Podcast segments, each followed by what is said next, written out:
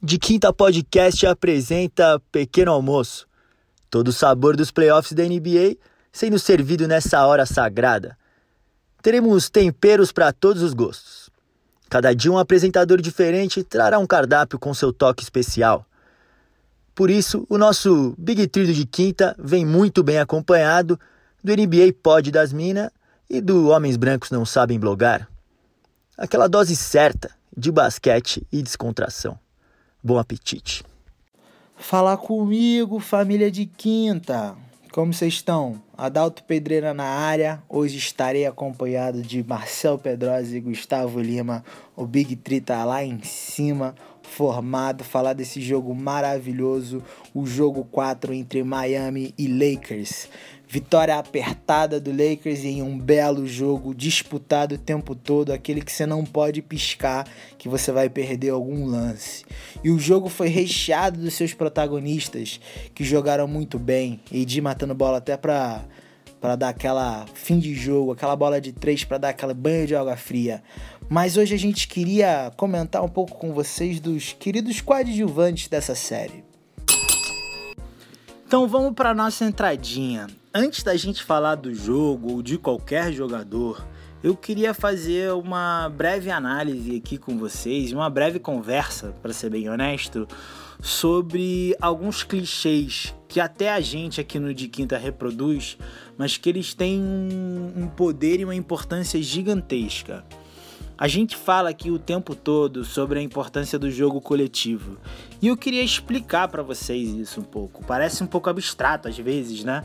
Ah, jogar coletivamente, o, o que, que isso quer dizer efetivamente, assim. É, o que a gente vê e o que a gente olha é que um jogo coletivo é um jogo aonde cada jogador sabe o seu papel dentro de quadra. Papel é até um termo científico para psicologia, é uma coisa importante da dinâmica de um grupo. E eu queria falar de um papel específico, que na NBA eles são chamados de role players. São jogadores que têm um papel específico de coadjuvantes, eu diria. A gente traz um olhar pejorativo de vez em quando para a palavra coadjuvante, porque o protagonista é o mais importante e o coadjuvante é o segundo mais importante. Eu queria trazer um outro viés para vocês aqui sobre essa perspectiva do role player e dos coadjuvantes.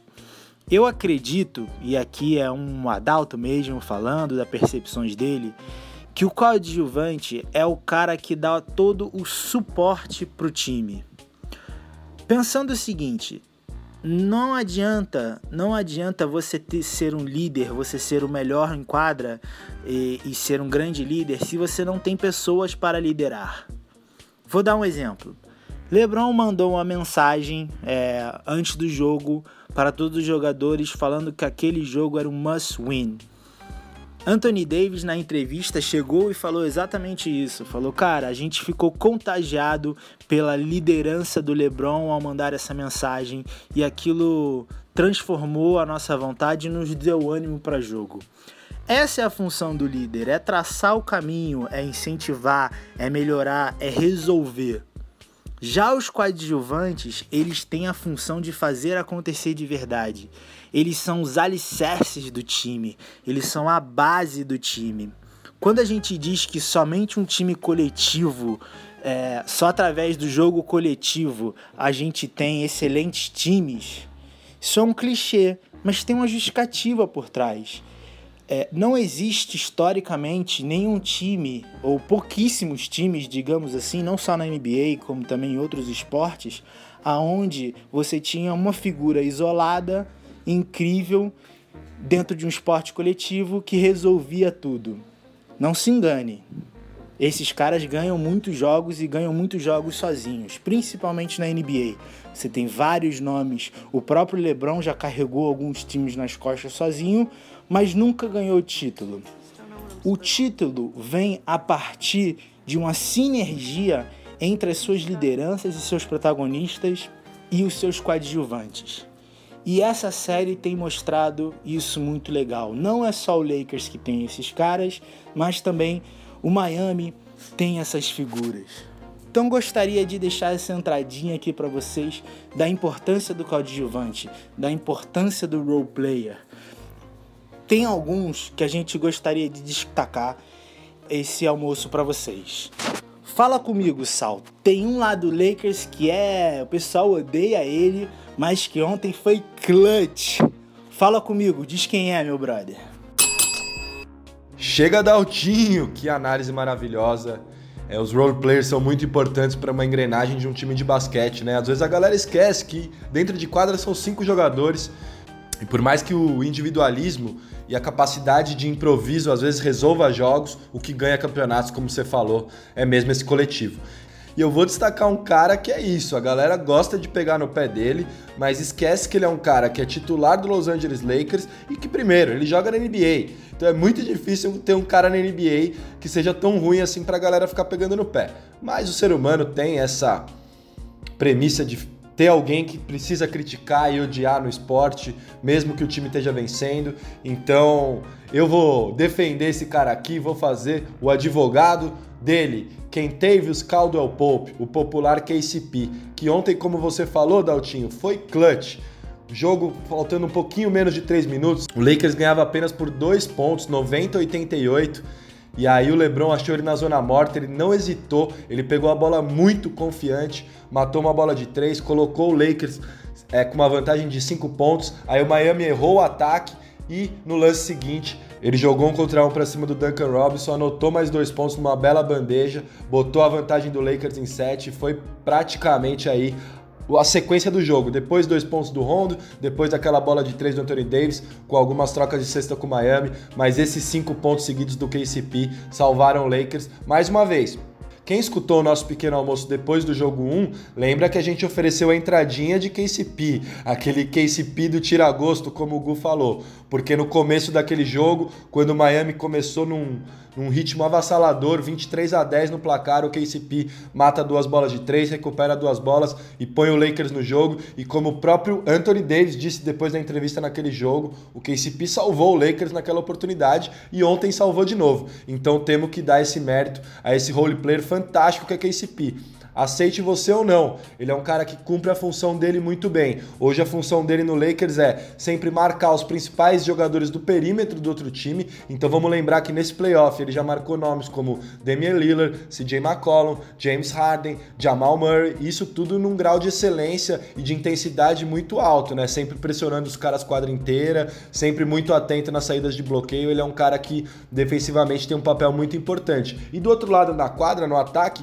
ele tem que ter essa consistência nos arremessos. Claro que a gente sabe que ele teve alguns altos e baixos, mas ele vem com uma média aí nos playoffs de mais de 38% na bola de 3, o que para os especialistas já é considerado um chutador confiável. Acima de 35%, já digamos que você é um chutador. Então o KCP tem números de chutador confiável na NBA, especificamente nessas finais. Ontem ele fechou o jogo com 15 pontos e 5 assistências. Dos quatro jogos até agora, nas finais, ele anotou em dígitos duplos em três deles. Só no jogo 3 que o Lakers perdeu que ele foi mal e não passou dos 10 pontos. Nos outros três jogos ele passou dos 10 pontos. E é um cara que tem esse poder ofensivo no jogo dele. Tanto é que ele entra na NBA até mais reconhecido pelo seu lado ofensivo. Ele foi draftado em 2013 pelo Detroit Pistons, na oitava posição. É uma classe de 2013 que não era tão talentosa, mas ele ficou à frente aí de nomes como CJ McCollum e Yannis Antetokounmpo. Claro que aí o Detroit Pistons comeu bola, mas ele tem essa no currículo.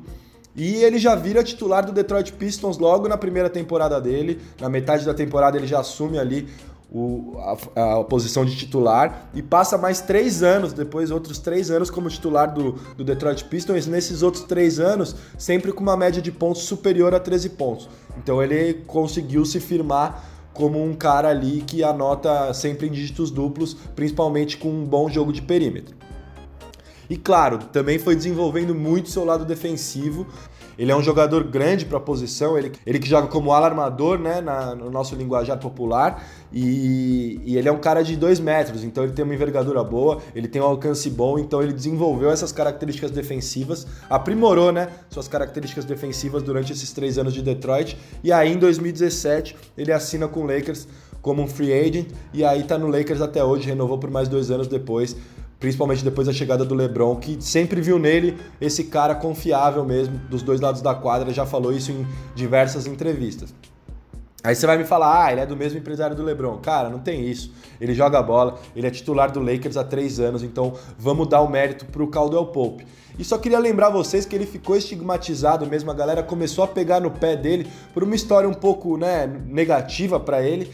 Ele em 2017 depois de um jogo do Pistons contra o Miami Heat no mês de março, ele foi parado numa blitz lá em Detroit e os níveis de teor alcoólico e de outras substâncias foram altos no sangue dele. Ele foi para julgamento, ele acaba sendo condenado a um ano de probation, que os americanos chamam, que é um ano em que você tem que ficar pianinho. Você não pode dar uma escorregada que aí sim você vai ter problemas sérios com a justiça e aí ele já tinha ido para Los Angeles e no mês de dezembro ele tem um entreveiro lá em Los Angeles que não fica muito bem explicado nas histórias.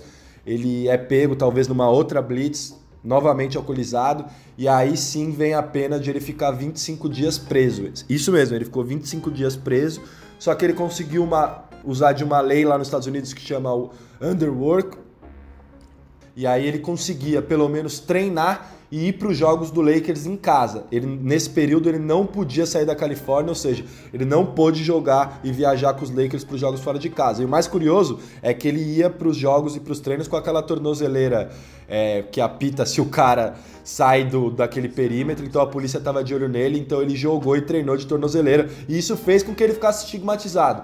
Aí a galera foi, é aquela coisa, vai entrando na onda e esquece que o cara é um bom jogador, é um role player confiável e salvou o Lakers mais uma vez. Ele que no jogo 1 já teve seu destaque ontem foi no, no clutch time, foi na hora do vamos ver, cinco pontos seguidos do Caldwell Pope, fechou o jogo com 15 pontos, 5 assistências e vem firmando seu nome aí como um dos principais jogadores desse Lakers, bem coletivo, como a Daltinho destacou, mas dos role players do Lakers, talvez o mais regular aí é Caldwell Pope tanto na defesa quanto no ataque. Então esse prato principal hoje é de KCP, ele que já tinha sido entradinha depois do jogo 1, agora vira prato principal. E agora eu vou chamar para vocês meu irmão Gustavinho Lima, que vai falar um pouco de Miami Heat, né? Afinal, que time maravilhoso, batendo de frente com o Lakers e se reinventando e mostrando muito bem que o, a união faz a força, que o coletivo prevalece e é assim que eles jogam bola. Chega, Gu! É isso, Sal. Obrigado por esse momento. Os haters ficam loucos. KCP é monstro. Mais uma vez foi fundamental para a vitória do Lakers. O cara é titular do Lakers e tem gente cornetando ele. É brincadeira. Agora na sobremesinha, vamos falar também um pouco sobre a capacidade do Miami de se adaptar ao jogo e jogar com ou sem armador. Quem tá em quadra sabe o que tem que fazer. É isso. Segura essa sobremesinha coletiva. É isso, meus irmãos. Por isso que o nosso Big Tree tem essa sintonia maravilhosa, porque a gente trabalha em equipe. E a gente enaltecer esses jogadores role players é uma iniciativa fundamental aqui do Pequeno Almoço, porque muitas vezes eles não têm esse trabalho reconhecido. Acho que muito em função da, da imprensa também, principalmente no Brasil, de somente dar valor para os cestinhas, para os artilheiros, para quem é homem decisivo do jogo fazendo gols ou fazendo cestas. Mas a gente sabe que no esporte tem muito mais coisa importante que não aparece na estatística. Então que a gente possa cada vez mais lembrar e elogiar esses jogadores que fazem a engrenagem funcionar. E por falar em engrenagem que funciona, a gente precisa também tirar o chapéu mais uma vez para o Miami Heat e o seu trabalho em equipe. A gente falou muito aqui ao longo do pequeno almoço sobre o poder de resiliência do Jimmy Butler. Mas é impressionante não só a capacidade do Jimmy de se adaptar a novas situações. O Miami demonstrou uma enorme versatilidade. Independente de quem está em quadra, eles competem em alto nível. E sinceramente, só de igualar o jogo com um time com dois dos melhores jogadores da liga, Anthony Davis e LeBron James, para mim já é um feito histórico aqui do Miami Heat. E digo mais, não é só que eles estão se adaptando bem às situações. Eles estão jogando sem o seu principal playmaker, o seu armador de ofício, Goran Dragic, que vinha fazendo um playoff extraordinário depois de tomar a vaga do Kendrick Nunn, que também foi um novato escolhido para o primeiro time da temporada e que foi a cabeça pensante durante toda a temporada regular. Chega nos playoffs ele testa positivo para Covid, tem que sair da bolha. Goran Dragic imediatamente assume a batuta da, da equipe e conduz com maestria esse time do Miami Heat, mostrando que a engrenagem funciona independente das peças que estão no comando. Obviamente, muito em função da disciplina tática dos jogadores em relação ao plano de jogo do Eric Spolstra, que tem que se mostrar um técnico muito, muito, muito inteligente e que fazendo ajustes muito interessantes na sua equipe. E o que tem chamado mais atenção durante esses playoffs é que eles têm jogado sem armador por muitos minutos. Kendrick Nunn tem ficado no banco e quem tem assumido as é, ações ofensivas é o Jimmy Butler, né? Mais uma vez resiliente. Ele já tem 41 assistências nesses playoffs, mais de 10 assistências por jogo de média. E o que ele tem feito de muito, muito inteligente é que ele aciona os jogadores que estão quentes no momento certo. Além de fomentar o craque de bola, o menino maluquinho, explosivo, ele, Tyler Hero, e ontem também contando com a atuação sólida mais uma vez de Bambam Adebayo, Jimmy tem a capacidade de envolver outros companheiros no time, os chamados role players, como o Adaltinho bem descreveu ali na abertura do programa.